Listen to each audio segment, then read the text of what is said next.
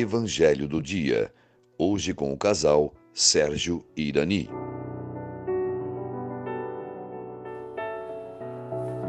Prezados irmãos e irmãs, bom dia, paz e bem. Hoje, quinta-feira, dia 17 de setembro, o Evangelho está em Lucas, capítulo 7, versículo de 36 a 50. Naquele tempo, um fariseu convidou Jesus para uma refeição em sua casa. Jesus entrou na casa e pôs-se à mesa. Certa mulher, conhecida na cidade como pecadora, soube que Jesus estava à mesa na casa do fariseu e foi ao encontro de Jesus. Tal atitude causou espanto e indignação por parte do fariseu, considerado justo, pelo fato de Jesus acolher uma mulher pecadora. E Jesus declara: Os muitos pecados que ela cometeu estão perdoados porque ela mostrou muito amor. E Jesus disse à mulher: Teus pecados estão perdoados. Então os convidados começaram a pensar: Quem é este que até perdoa pecados? Mas Jesus disse à mulher: Tua fé te salvou. Vá em paz.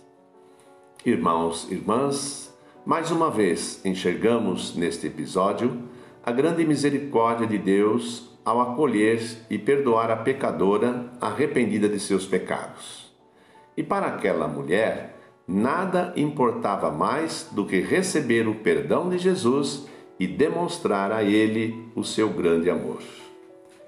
Para o Papa Francisco, a misericórdia é a identidade de Jesus. Nele enxergamos o infinito amor do Pai doado aos seus filhos.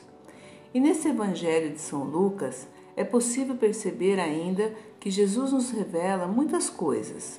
Antes de tudo, a sua divindade, pois ele sabia o que pensava aquele fariseu, também pecador que o recebeu para almoçar em sua casa.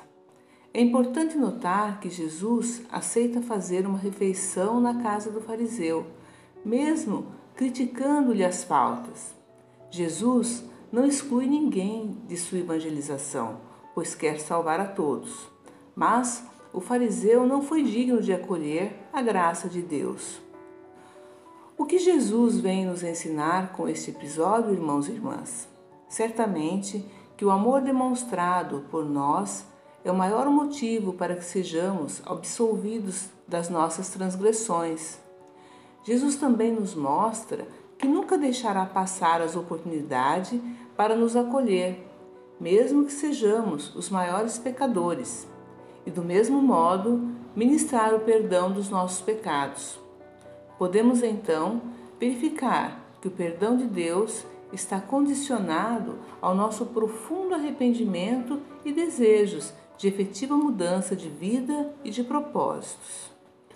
Assim, nós que somos também pecadores, precisamos nos perguntar: o que temos feito para sermos perdoados dos nossos pecados?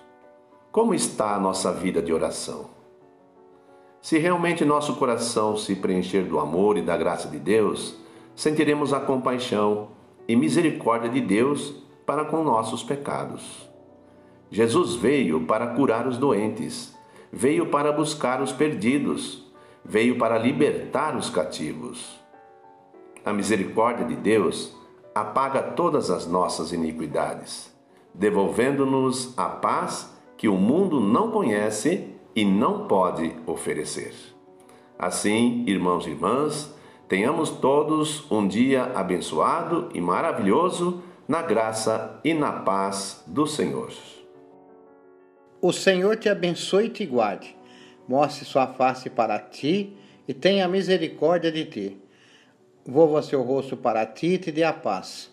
O Senhor conceda um excelente dia, em nome do Pai, do Filho e do Espírito Santo. Amém.